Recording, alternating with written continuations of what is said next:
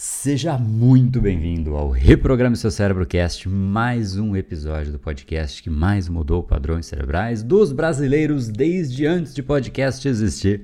Reprograme seu cérebro cast está no ar aí desde 2016. A cada episódio, um padrão cerebral sendo tratado, coberto. Afinal, sim, qualquer padrão cerebral que você possui foi criado por conta de estímulos que você foi conferindo a você mesmo, ao seu cérebro, ao longo da sua própria vida. E qualquer padrão criado pode ser minimizado, restabelecido, reprogramado, que é exatamente a intenção de cada um dos episódios hoje, com um olhar um pouco diferente. A gente vai falar sobre como nós podemos criar uma somatória de padrões que se manifestam em um talento. Qual é o seu maior talento? Tem pessoas que dizem não, André, eu não tenho talento. Eu não sei qual é o meu maior talento. E tem pessoas que já têm esse talento na ponta da língua. E o mais importante não é somente identificar, porque isso é essencial, mas no momento em que você identifica, Importante também você magnificar, você lapidar, treinar a cada dia o seu talento, porque é isso que te diferencia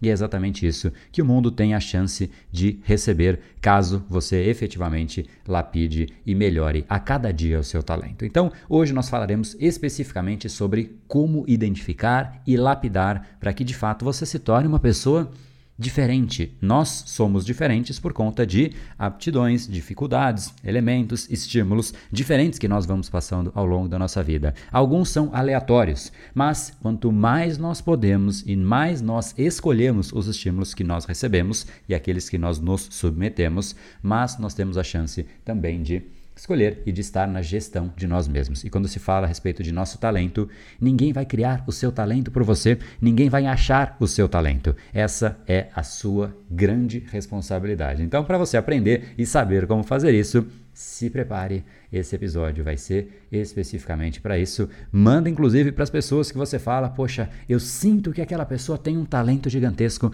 mas ainda não conseguiu lapidar, ainda está preso, né? É um diamante ali, mas não foi ainda né, levado ao fim, ainda de fato está ali, né? Um diamante bruto que precisa ser lapidado. Manda para as pessoas e vamos, vamos, se prepara, porque hoje você de fato vai identificar e magnificar o seu talento e vai saber em qual linha, qual é o limiar que você precisa estar para que você treine o seu talento. Vamos junto. No brain, no game.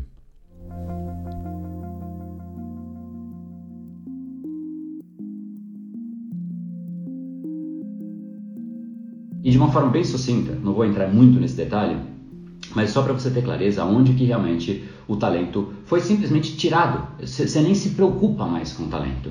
E esse lugar é a escola. Eu queria que você lembrasse como é você na escola. Como foi a jornada ao longo do processo educacional em que você teve ali, como ainda criança, né? Foi virando adolescente e tudo mais, se, né? virando maduro, crescendo, aprendendo coisas novas, começando a interagir com outras pessoas, tem aquela fase de provação e tudo mais.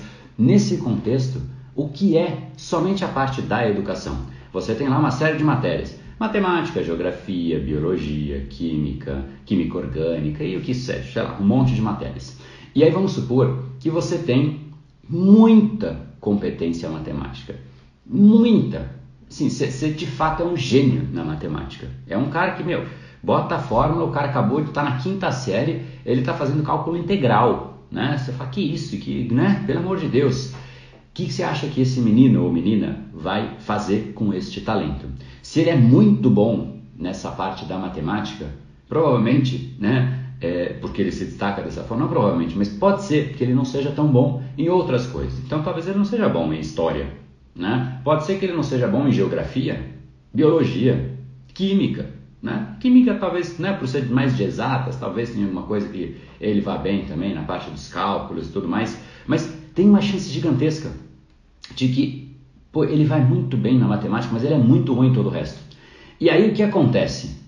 Neste cenário em que você tem algo, e é só um exemplo que ele é bom em matemática, ele pode ser bom em qualquer coisa, mas sendo ele bom nesta área, matemática, aonde está o foco dele? De falar, cara, eu vou lapidar isso, eu vou crescer, eu vou desenvolver, aonde está? Te pergunto.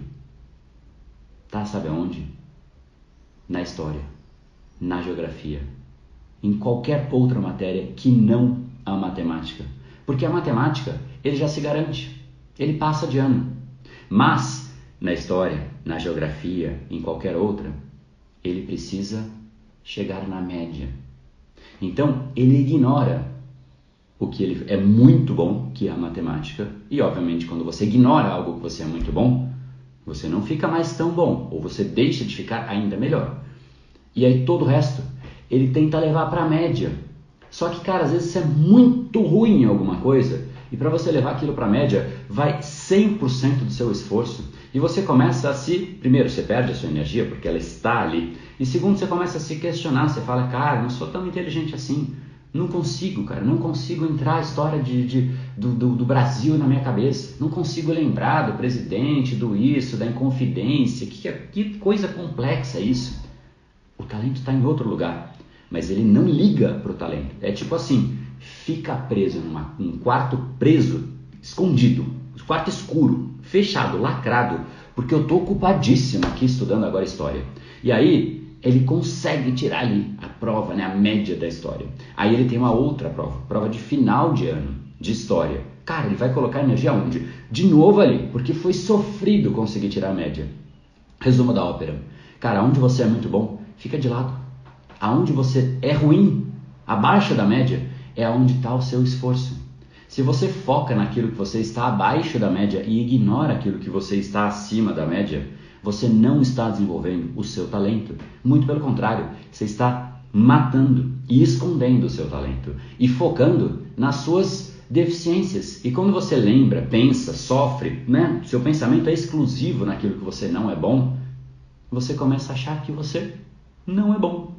E não é mesmo naquilo, mas a outra coisa que você é fica de lado. E a gente vai passando a vida inteira fazendo exatamente isso. Tem gente que é e agora vamos sair da escola, porque a escola deu esse mindset. A gente precisa passar. E para passar, a gente não pode ser inferior em nenhuma área da nossa vida, porque a gente se incomoda profundamente com aquilo que a gente é um pouquinho abaixo, a ponto de não se importar com aquilo que a gente é muito acima. É louco demais isso. É como se, por exemplo, nesses exemplos que eu citei, o Cristiano Ronaldo ficasse o dia inteirinho estudando contabilidade, porque ele não é bom naquilo. Não, não, tenho treino hoje. Cara, final da UEFA, Champions League. Que isso? Não, tô ocupadíssimo, cara. Eu preciso estudar aqui contabilidade. Vai lá, vai lá, cara. Não, essa, essa final eu não vou poder ir, não. Eu vou sem treinar. Se quer que eu vá, então eu vou, mas eu não vou treinar, porque eu tô ocupado estudando contabilidade. Faz sentido? Nenhum. Mas a gente faz isso o tempo inteiro. Em tudo. Né? No trabalho agora, vamos lá. Você tem, né? Você é um talento nato de levar a mensagem para outras pessoas. Né? Você apresenta com uma oratória, uma dicção, uma capacidade de gerar pensamento e até gerar emoção em outras pessoas. E aí, o que, que você faz? Você fala, bom, eu preciso preparar essa apresentação, mas eu não sei muito bem. Eu erro aqui, né? Tem um erro de português, aí eu não sei fazer muito bem os gráficos e tal. E aí, onde que está o foco dessa pessoa? Está naquilo que ele não é bom. E aí ele tem um time que não está muito bem e ele precisa ficar focando no time. Quando a pessoa foca naquilo que não é o talento dela, ela esquece do talento, ela se questiona e quando ela volta para o talento, se por acaso voltar, ela volta debilitada. É isso que a gente faz ao longo da nossa vida inteira, com todas as áreas da nossa vida, porque simplesmente ninguém nunca parou para mapear os próprios talentos. Se você tem um talento, é nele que você tem que focar. Pega um, a gente fala, né? É, inclusive tem uma pesquisa que eu vi, se eu não me engano, foi em, faz tempo, 2001, né? E eu não lembro exatamente o título, nem muito bem aonde foi. Teve um webinário que eu já usei essa pesquisa, e lá tem a, a, a fonte. Até depois eu vou querer buscar isso nos arquivos ali do, do Brain Power. Mas falava do, da, das pessoas mais bem sucedidas no mundo, né? Será que são pessoas que ficaram fazendo o que não eram os talentos dela. E aí começou a se pegar as pessoas que mais despontavam, as pessoas mais admiradas, as pessoas mais isso, mais aquilo. Cara, todas eram pessoas que tinham achado aquilo que elas eram boas. E não importa se no mundo corporativo, não importa se no esporte, não importa se como artista, não importa se como escritor, não importa. É só porque ela só é a que ela é, porque ela focou de forma integral, incansável naquilo que ela é boa. Só que por que, que a gente não faz padrões cerebrais? Quais padrões cerebrais? Cara, muitos padrões cerebrais. Eu começo com um que a gente já falou. São vários, eu posso enumerar, mas eu vou começar com opinião alheia. Quando você não está indo muito bem em uma matéria e você é muito bom nas outras, o que, que a opinião alheia faz? Te sacaneia, mas você é mó nerd, meu, pô, sai fora, quatro olhos, né? Isso aqui, seu, vai lá estudar matemática. Você é louco, só sacaneia na parte da matemática. E no resto? No resto, ele se sente mal, às vezes ninguém nem fala nada, mas a pessoa se sente mal porque ela não foi tão bem. E ela fala, cara, o professor vai me julgar, meus pais vão me julgar, meus amigos vão me julgar. Eu preciso desesperadamente bem nessa, nessa matéria de história, de geografia. Opinião alheia é mortal nesse sentido, mas só? Não. Procrastinação, por exemplo. Qualquer padrão. Eu posso fazer a lista aqui, mas qualquer padrão te faz ficar aqui, ó, nessa parte da escultura em que você ainda não começou a se esculpir. A procrastinação, nem o martelinho você pegou na mão. Você fala, não, vou primeiro assistir aqui uma série, depois eu pego esse martelo aí. Amanhã. Não, agora eu decidi me esculpir. Quando que eu vou começar? Amanhã. Amanhã eu começo. Né? Quando que você vai entrar no Brain Na próxima turma. Na outra. Nessa aqui não. Nessa não. Na próxima. É sempre na próxima. O cara que então procrastina, essa mão nem levanta. Levantou só a mão mental. Não, não, amanhã eu vou levantar minha mão. Procrastinação te faz não acessar o seu talento. Qualquer padrão que você tenha e que você não tenha gestão, no fundo está te prendendo aqui, ó. A gente para conseguir fazer essa parte, a gente tem que ser livre. E para ser livre, a gente não pode lutar contra a gente mesmo. A gente tem que lutar contra o que a gente quer tirar da gente. Dia a dia, a gente tem que fazer essa luta contra os padrões inadequados que a gente tem. E aí a gente vai esculpindo. Você cria os seus padrões e os seus padrões criam você. Esse é o processo que a gente deveria fazer dia a dia de forma incansável, para que a gente consiga começar a achar os nossos talentos. Porque ele está aí, guardado, escondido. Todo mundo tem algo que pode fazer de uma forma fascinante. Fascinante para o mundo, sim, mas para si próprio. Quando a pessoa faz e ela, cara, eu realmente gosto desse processo, eu acho que eu faço isso bem. Eu poderia fazer isso sempre. A gente tem que achar essas coisas, só que elas ficam escondidas. E aí depois de você achar, você para de cuidar dos seus padrões? Não, aí é um outro jogo. É pegar os padrões importantes para você magnificar aquilo.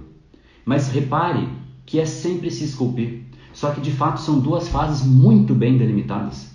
Primeiro, você tem que tirar o seu lado podre do meio do caminho, os padrões que só te atrapalham, que não te permitem chegar em você nas suas camadas mais profundas. E só isso. Esse é o primeiro momento. Não adianta você falar, não, eu sou um, um arquiteto fascinante e eu quero construir uma casa, ou engenheiro, quer que seja, né? Que o arquiteto não constrói, mas eu quero construir uma casa em cima de um pântano, em cima de uma casa podre. Pode ser fascinante a casa lá em cima, mas ela nem vai existir, porque ela vai cair cedo ou tarde. Mas se você não tem gestão de você, e você está no meio do seu caminho, não adianta querer, porque querer é bonitinho. Muitos adultos querem, estão cheios de desejos. É a hora de botar a mão na massa. Eu quero usar esse meu desejo para alguma coisa, então é a hora de usar e pegar e botar a mão na massa. Então, a primeira fase para você começar a ter acesso às partes mais profundas de você, aonde estão os seus talentos, que pode estar aqui no meio ainda, que você nem vê a perna do camarada. Ó, começou a aparecer o joelho aqui, ó. Mas o resto está oculto ainda, dentro de uma somatória podre de padrões. Padrões do grupo do 99%. É aquele grupo que eu não canso de dizer. Ele quer produzir, mas ele procrastina.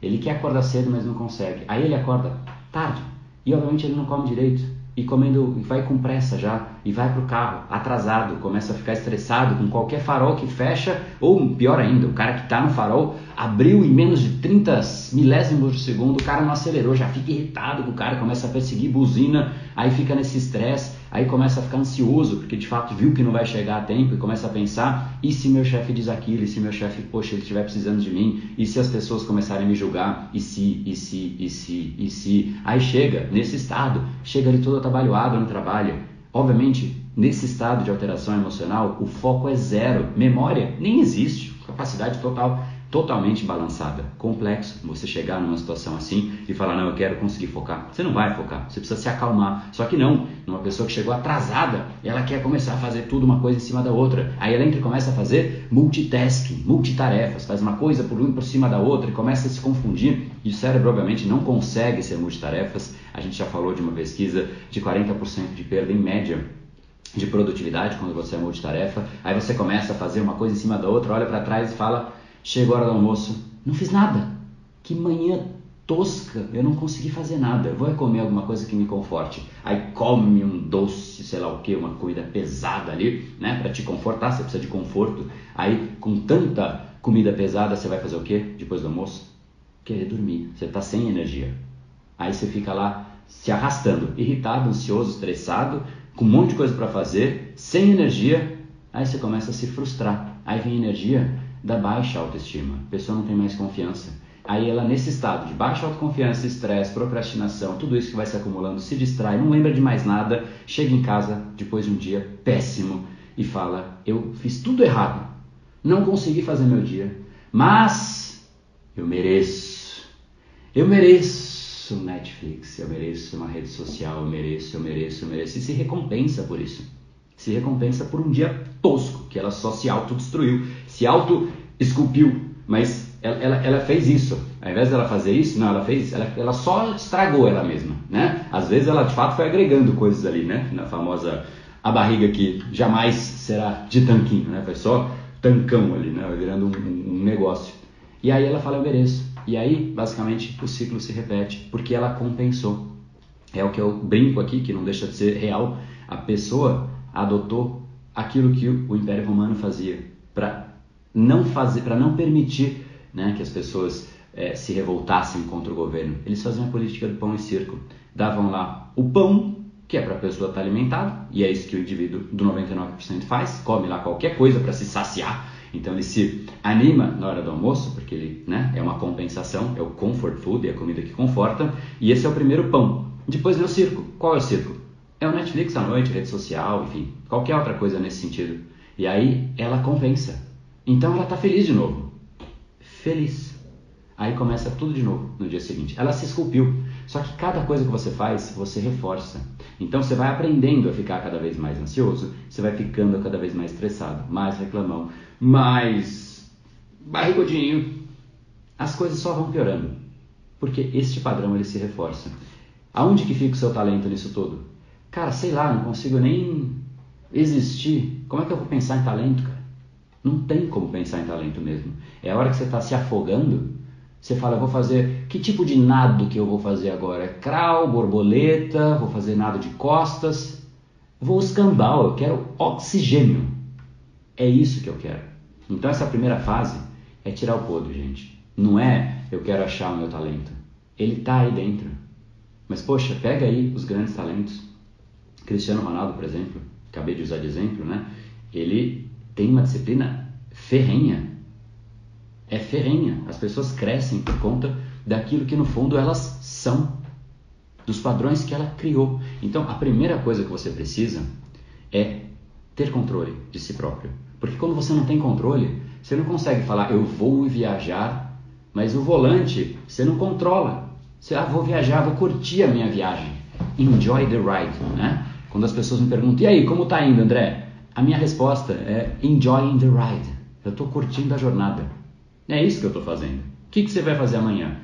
I will enjoy the ride. Eu curto a jornada. É isso. Todos os dias.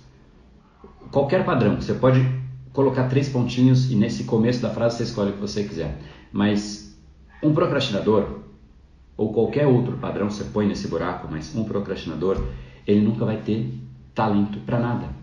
Porque ele não tem tempo de procurar, de treinar e de magnificar.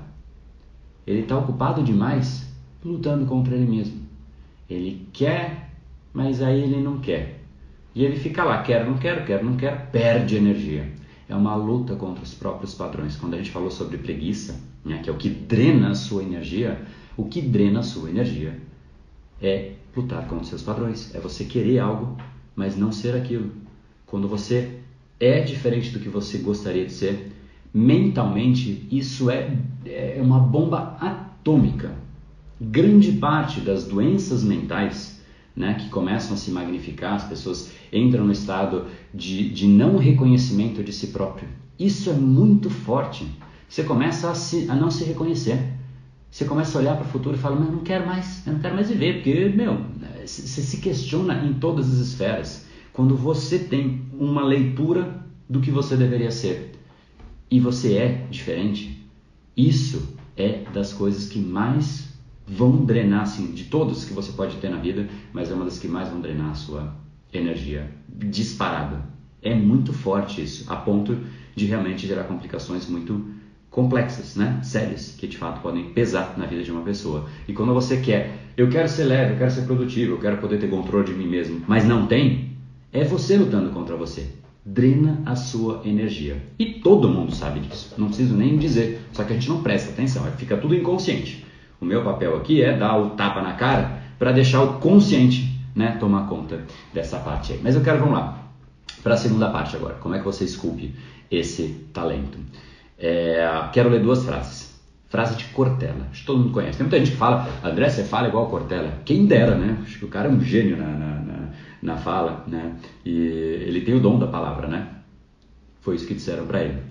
Que disseram assim, né? É, e ele estava dando uma entrevista, ele, ele, ele questionou assim. Ele disse que na ânsia que as pessoas têm de me elogiar, elas dizem em Cortella, você tem o dom da palavra.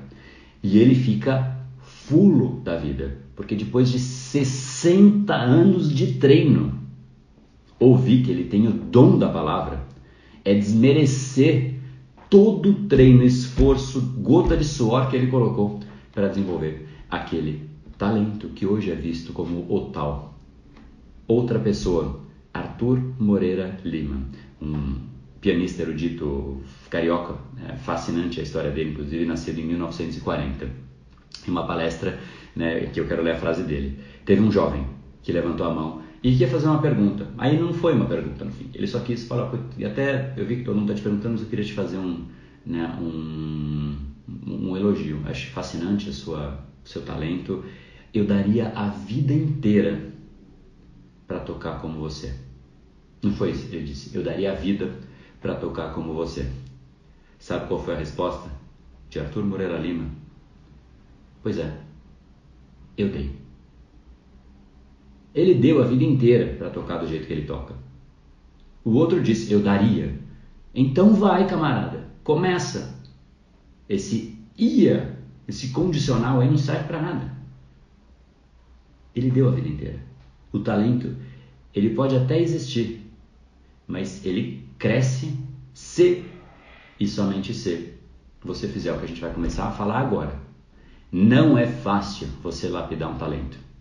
Não é fácil. E para falar de talento, eu vou pegar uma outra situação e depois a gente aplica ela em talento, tá? E eu acho, por que, que eu pego? Porque eu gosto. Eu gosto de metáforas. Eu gosto de maneiras de você ver a situação de um outro ângulo e aí depois você traz o mindset, traz a leitura para a situação que a gente está discutindo. Eu acho fascinante o uso de metáforas, todo o processo né, de, de, ensinar uma pessoa, você pode usar uma série de recursos e eu uso metáforas, eu uso os tapas na cara, eu uso uma série de recursos dentro dos treinamentos, então é, é assim, eu uso curiosidade, eu uso música, eu deixo a pessoa no estado absolutamente emocionalmente abalada, eu faço ela chorar, eu faço ela sorrir, que é uma palavra que eu descobri, né? Que os alunos falam, meu André, eu consegui chorar e sorrir ao mesmo tempo, que isso que você fez comigo, né? Eu faço a pessoa dar risada, eu faço a pessoa se questionar, eu faço a pessoa ter certeza de si própria. Tem que mexer com tudo, todas as esferas de uma pessoa, para que de fato ela consiga ser alterada, né? Então, por isso quando os alunos falam, André, você me conhece melhor do que eu mesmo, eu sei o padrão da pessoa. Eu não conheço a pessoa, eu conheço o padrão. Mas ao conhecer o padrão, eu conheço a pessoa. Né? Então, eu, o, o, uso de metáforas é exatamente o que faz com que você saia da live sempre com clareza cristalina de tudo que foi falado. E assuntos complexos, e assuntos que estão aí no nosso dia a dia e simplesmente as pessoas não entendem o dia a dia, não entendem a si própria. Né? E isso eu acho putz, é, se tem uma coisa ruim é viver uma vida em que você não sabe o que está acontecendo, né? E não é que você não sabe o que está acontecendo né, na Crimeia, lá na, na, guerra da Rússia com a Ucrânia. Não, você não sabe o que está acontecendo com você. É, eu quero fazer, eu procrastino. Não é na Crimeia. É, é aqui, ó. É o é, que está acontecendo? Sei lá, cara. Deve ter algum problema. Tem. Falta de vontade de aprender de você. Porque você pode aprender, né? Enfim. Vamos pegar esse exemplo então. Vamos supor e não supor, porque não é suposição, eu de fato faço isso, né? Eu tenho dois tipos de corrida, eu amo correr, né? É, na verdade tem múltiplos, né? Quando chove é um tipo de corrida, eu vou correr só para curtir, eu não estou muito ligando para velocidade, nada disso, eu vou para, meu, enjoy the ride, né? Curtir a jornada. Ligo o modo curtição e, putz, sai batendo perna, né? Choveu é assim. Mas muitas vezes no dia a dia, quando eu quero correr, eu também faço isso, que no fundo é eu diminuo um pouco da velocidade que eu corro e eu corro numa velocidade um pouco abaixo da minha capacidade. E obviamente, quando você anda, né, ou corre abaixo do seu da sua capacidade, você tem recurso adicional para você prestar atenção ao redor, entender o que está acontecendo, curtir um passarinho, curtir uma árvore, te coloca num estado e num mindset como resultado final deste processo que é completamente diferente de um outro tipo de corrida que é um corrida, uma corrida mais de performance. É uma corrida que eu quero mudar de patamar. Então vamos supor que eu queira correr, e eu fiz isso, teve um, até dividi isso, foi no webinar, eu tinha eu tenho ainda o aplicativo, acho que até histórico, até hoje, e, seguramente tem. É, eu comecei, eu falei, cara, eu vou correr. Eu decidi correr, mas quando eu decidi lá atrás, né, muito tempo atrás, eu corria tipo um, dois quilômetros. Ah, vou correr, é corridinha, né? Né? Aquela que me enganava e, e tá tudo aí. Aí eu corri um pouquinho. Aí eu falei, cara, eu vou, eu vou correr, mas agora eu quero correr 20 km. E aí não vou lembrar exatamente quantas corridas eu tive que fazer para chegar, mas eu acho que foi super pouco. Foram tipo oito corridas, uma parada tipo assim, né? Então do 1, 2 eu fui mudando. Eu fui do 1, 2 pro Vai, vou chutar aqui, tá? É só, o importante não é o número em si. Do 1, 2 eu fui pro 4, depois eu fui pro 6, depois eu fui pro 8, depois eu fui pro 10. Teve um dia que eu regredi, do 10 eu fui pro 9, uma coisa assim, né? eu lembro até hoje, um dia que tava um calor, meu Deus do céu, tava, é, enfim, não, eu não, não consegui performar bem, né? Aí do 10 eu fui pro 13, aí, aí eu falei, ah é? Aí eu dei um pulo, né? Aí do 13 eu fui pro 15, aí na real o que eu queria era correr 15, mas eu botei de meta 20. Por quê? Porque quando você chega em 20, 15, você não fica mais se questionando. Porque uma vez que você correu 20, quando você fala eu vou correr 15, você sabe que você consegue. Não tem mais esse, essa travinha mental, nossa, vai ser difícil. É um escambau, já fiz. Enfim, e aí do 15, 18, sei lá, 20, sei lá. Mais ou menos isso. Ou seja, foi muito rápido. E foi uma ascensão bruta, né? Bruta. O que, que aconteceu nesse processo? A cada mudança de patamar, eu sabia aonde ia me incomodar, aonde que ia doer. Então, se eu corria, vamos supor, 5 e eu quero ir para 8, eu, em geral, sabia que perto do 5 eu ia sentir dor. Era o meu incômodo, né? Era o meu limite. E, e aonde e eu depois eu descobri que era muito mais mental o meu limite do que físico. E até hoje, né? Que é, o, o, teve um, tem, um, tem uma pessoa que talvez até esteja assistindo, o André, André Teixeira. Ele correu nada mais, é, é aluno do Brain Lab, fez Movers, né? Tá no Movers. E ele correu 200 quilômetros em 24 horas. Tipo, não parou. Você tá louco, né? E ele falou, cara, até, eu não lembro exatamente quantos quilômetros que ele falou, ele falou até o quilômetro X é, é, foi o meu corpo que me levou. Dali em diante, cara, foi só o preparo mental que eu tive, né? Ele até falou um pouco do, de como o Brain Lab ajudou e tal, mas é, que, que fez com que ele chegasse até os 200. Ou seja, foi o cérebro que carregou ele dali em diante, né? Eu acho isso fascinante. Mas enfim, então quando eu quero é, mudar de patamar, seja do 5 para o 8, 5 para o 10, vamos mudar, só para facilitar os números, então, do 5 para o 10, em algum momento, é onde vai começar o jogo. E se eu quero mudar do 5 para o 10, o que, que eu quero? Mudar do 5 para o 10. Vou repetir. Ó, porque ficou meio complexo isso, hein? Se eu quero mudar do 5 para o 10, o que, que eu quero? Mudar do 5 para o 10. Certo? É, mas não é em geral o que as pessoas fazem. Elas falam, é, louco, né? Parece bizarro o que eu estou dizendo. Mas elas querem mudar do 5 para o 10, mas no fundo elas querem ir até onde para, onde gerou incômodo. Ah, não, aqui já ficou insuportável, então ela para. E aí, o que acontece? Ela não vai no 5 para o 10. Para mim, é assim: eu quero mudar de patamar. Aonde começa essa mudança? Começa lá no 5. Então, cara, eu vou correr para chegar no 5, para chegar na dor, para chegar no incômodo. Se eu quero mudar de patamar, eu corro. Para mim, tanto meio que assim, o, o processo para chegar no meu incômodo É, é só um caminho, é só um, um, uma etapa necessária para que lá, na hora que começa a incomodar, que o jogo começa. É lá que o jogo começa. É lá que está valendo. Antes não está valendo. Está valendo na hora que a mudança começa. Vou repetir, eu quero o quê? Mudar do 5 para o 10. Aonde que eu mudo do 5 para o 10?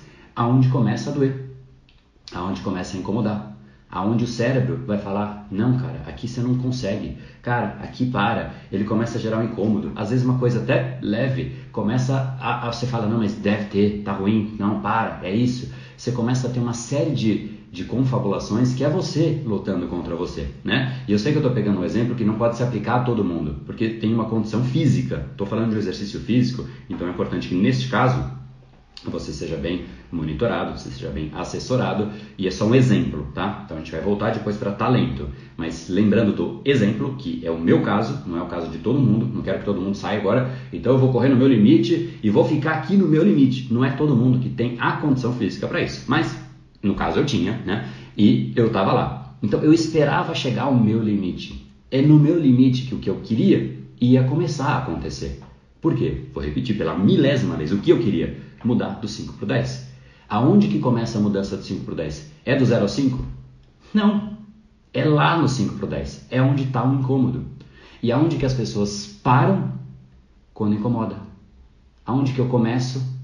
Quando incomoda. Eu vi uma frase de Muhammad Ali uma vez que ele estava falando, cara, quantos abdominais você faz? Era uma entrevista que ele deu na TV. Ele falou, eu não sei. Eu só começo a contar quando dói. Eu achei isso genial. Eu nunca tinha ouvido alguém falar isso, expressar isso. Quando você começa a fazer abdominal? Não sei. Quantos você faz? Sei lá. Começa a contar só quando dói. É genial isso. É ali que muda. A gente começa a esculpir o nosso talento quando a gente está fazendo algo que o cérebro precisa se esforçar para ele se recondicionar a neuroplasticidade, o aprendizado, qualquer mudança estrutural consome energia. Cansa, dói, incomoda, dá preguiça. Por isso que se você está refém da preguiça, nem vem brincar desse jogo, cara. Desculpa, mas você não não está pronto para isso. Você tem que se resolver antes de querer jogar esse jogo. São duas fases. Ah, onde você vai achar o seu talento? Cara, sabe aquela história que quando, a primeira vez que eu ouvi aquela história, fala-se num vídeo aí, né? Se você quer mudar o mundo, arruma a sua cama. A primeira vez que eu vi, eu falei, eu dei risada. Eu achei engraçado. Né? Foi como assim? Eu quero mudar o mundo, vou arrumar minha cama. Mas é isso. Pois eu falei, cara, faz sentido, né? Porque se você não resolve a sua preguiça, a procrastinação, os padrões que você tem, não dá para você chegar nesse estágio que você mira na dor. Então vou voltar agora, por exemplo, do talento. Né, que foi inclusive a conversa aí que, que eu tive né, ontem com, com o Lincoln aí do Brain Power. A gente estava conversando sobre meu, habilidade né? De, enfim, não vou, não vou entrar em detalhes particulares aí, mas enfim, no, cada um tem a sua própria, né, o seu próprio talento que está ali escondido. Só que ele vai continuar escondido e sempre continuará, se antes de chegar nele, que é a hora que você começa a esculpir essa parte de cima, que é a fase 2. Essa fase 2 só existe quando você fala, cara, eu consigo me concentrar por meia hora 20 minutos. Eu quero me concentrar mais. Então, cara, me dá 20 minutos para eu. Vai, tira 20 minutos da frente para eu começar a treinar a minha concentração. Aonde que você começa a treinar? Se é até 20 que você vai numa boa, não é até ali. Até ali você não treinou é nada. Nada. As pessoas não treinam nada. Nunca. Jamais. Por quê? Doeu, ela para. Doeu, parou. Incomodou? Você tá louco aqui, eu parei. Elas vão fazer corrida, começou a parar, começou a incomodar alguma coisa, ela para. Ela vai na academia, começou a doer um pouco mais o músculo, que é a hora que ele começaria a mudar, ela para. Doeu, parou. Estou me concentrando. Ah, começou a incomodar, ela para. Qual é a chance que ela conseguiria ter de extrair o melhor dela? E uma coisa eu te conto: o seu talento, a sua genialidade está somente em camadas mais profundas de você mesmo. Se você é um, um gênio para escrever livros, por exemplo, e você fica tentando escrever livros 20 minutos por dia, escreve um pouquinho, para. Cara, é um, vai ser o livro mais superficial e tosco que você vai poder escrever na sua vida. Porque aquela conexão de assuntos, né, quando você começa a acessar as profundezas de você mesmo, você começa a conectar coisas que estão lá dentro de você. Você começa a lembrar de um assunto, de uma história, de uma referência, de uma mensagem e você interliga as coisas. Memória, capacidade, processamento, metáforas, você junta esses elementos só quando você acessa a você mesmo. Se eu tivesse aqui agora, nessa live, ansioso, estressado, tenso, pensando no futuro, pensando no passado, irritado com alguma coisa, então o que, que podem pensar de mim, o que, que pode isso, o que, que pode aquilo, eu não estaria no meu melhor. Eu só acesso essa capacidade que eu fico feliz de conseguir acessar, e óbvio, pode melhorar, não estou dizendo que chegou na perfeição, de jeito nenhum. Eu, todos os dias eu foco em melhorar, e eu olho, eu analiso o que eu fiz para que eu possa melhorar, mas eu só consigo porque o resto já ficou para trás. Se você não se permite vencer a sua preguiçinha, a sua procrastinação, a sua falta de foco, você nunca vai se permitir essa viagem para o lugar mais fascinante de você. Você só vai se conhecer de verdade quando você acessar os seus limites. É no seu limite que você é testado. É no seu limite que a sua inteligência é testada. É no seu limite que você tem a chance de mostrar e aprender e crescer e depois olhar para trás e falar: cara, olha o que eu fiz. É ali. Só que aonde que as pessoas param? Antes disso. Porque ali dói. Ali cansa. Elas não conseguem. Então o outro padrão protege ela dela chegar. Ela treinou tanto que quando chega ela volta, cada hora ela dá um nome para isso. Aí ela fala: Não, agora é um dia super importante. Aí ela procrastina até o limite final. Aí é um dia super importante, ela fica super ansiosa. Ansiedade é importante, mas a gente falou disso, passou do limite, prejudica e muito. Aí ela não dorme, ela não faz isso. Então aquele dia que é importante, ela nem dormiu. Não vai fazer nada naquele dia.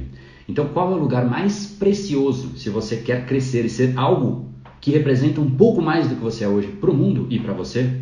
É neste ponto em que você já não tem mais essa gravidade, que são esses padrõezinhos que ficam te prendendo no seu dia a dia, e que você fica lá, naquele lugar em que pessoas jamais chegam. Mas não é só que você chega, você fica lá. Lá é o lugar mais fascinante que existe para uma pessoa de alta performance. Ela adora ficar lá. Se você falar com um atleta, é o lugar mais fascinante que existe é a hora que ele sabe que está ali, a mágica está acontecendo, ele está mudando de patamar.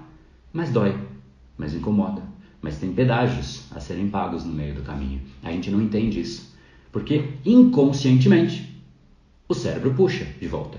E você sabe disso. Mas conscientemente, ah não, conscientemente não, não faz parte disso. Por quê? Porque ninguém para para pensar. Que consciente o quê, cara? Eu quero. Conscientemente o que, que eu quero? Ah, eu quero comer um doce hoje. Conscientemente, o que, que eu quero? Ah, eu quero ver a série. Nossa, ontem foi super bacana. Conscientemente, o que, que eu quero? Ah, não, esse governo, isso e aquilo. Conscientemente, o que, que eu quero? Nossa, agora tem a guerra também para falar. Conscientemente, o que, que tá a mente? Ah, putz, a pandemia. Conscientemente, tem os meus problemas. O consciente tá só em coisas que não vão mudar nada na sua vida. Nada, nada, nada. É absolutamente inútil o pensamento alocado em coisas que você não controla. Agora você controla a si próprio. Quantos por cento do seu consciente você acha que está em você? E eu vou chutar. Do grupo do 99% eu tenho certeza. Mas no seu eu não sei. Mas vou falar dos 99%. Está entre 0 e 0. Mais ou menos ali assim. Você pode. Pode ser um pouquinho mais, um pouquinho menos. Entre o 0, 0 e o 0, 0. Está ali. A pessoa jamais olha para ela. Ela jamais, ela jamais se permite esse estado supremo de crescer, de se desenvolver, de se auto esculpir. O consciente é o que coordena, ria, né? é o que coordenaria o seu inconsciente. Porque se o seu consciente não existe, o inconsciente reina sozinho. E o inconsciente vai reinar como? Nos padrões que você criou. Se é preguiça, reina sozinho. Preguiça, procrastinação, falta de foco, ansiedade, tá tudo no seu inconsciente, você faz sozinho isso. Por quê? Porque o seu consciente treinou. Já tem alguns padrões que são naturais, né? A gente quer preservar a energia, a gente tem aversão a risco, a gente vai pegando o que são padrões naturais e a gente magnifica. Então eu quero preservar a energia. É, é tipo assim: ah, é? Me fizeram para preservar energia? Então eu não vou gastar nenhuma energia. não vou, é para preservar? Deixa comigo. Entendi o recado. Pode deixar que eu não vou gastar nenhuma. Ah, é a versão a risco? Entendi o recado. Então, risco nulo. Tudo que representar risco, eu não quero. Sabe qual é o maior risco da vida? O maior risco da vida é você jamais enfrentar nenhum risco. Esse é o maior risco que você pode ter em vida. O processo de você vivenciar o seu talento passa por duas etapas. Vou deixar os comentários liberados aqui. Passa por duas etapas. A primeira etapa, cara, tira o podre. Tira o podre. Não dá para viver você lutando contra você, cara. Não faz sentido. Depois, aí você entra numa fase fascinante da vida. Vê os depoimentos da galera. Eu sempre falo isso. Vê depoimento de quem fez o Brain Lab. Não vendo só o que ela fala, mas sentindo o estado de espírito da pessoa. Quando a pessoa entra aqui, cara, é tipo, meu, ímpeto de vida. Quero fazer mais, eu quero engolir o mundo, eu quero me jogar no mundo que ele aguenta. É aqui que está a fase fascinante. Então aquela história de arruma o seu, o seu lençol, aí, a sua cama antes de querer mudar o mundo, será que é tão piada assim como eu achei a primeira vez? Não, porque enquanto você não vence o seu padrão, sua preguiça, sua procrastinação, toda essa parte aqui não existe. Não existe. E é um desperdício, porque é aqui, ó, que está a beleza da vida. A gente desperdiça isso. Não faz isso pra você não, cara. Você tem talento pra caramba aí escondido. Não faz isso com o mundo, porque enquanto você não entrega o seu talento, simplesmente o mundo perde. Você perde. Seus familiares perdem. Você não sente prazer, você não sente orgulho. Você joga no mundo. Ele aguenta. Beleza? No brain, no game. Você joga no mundo. Que ele aguenta.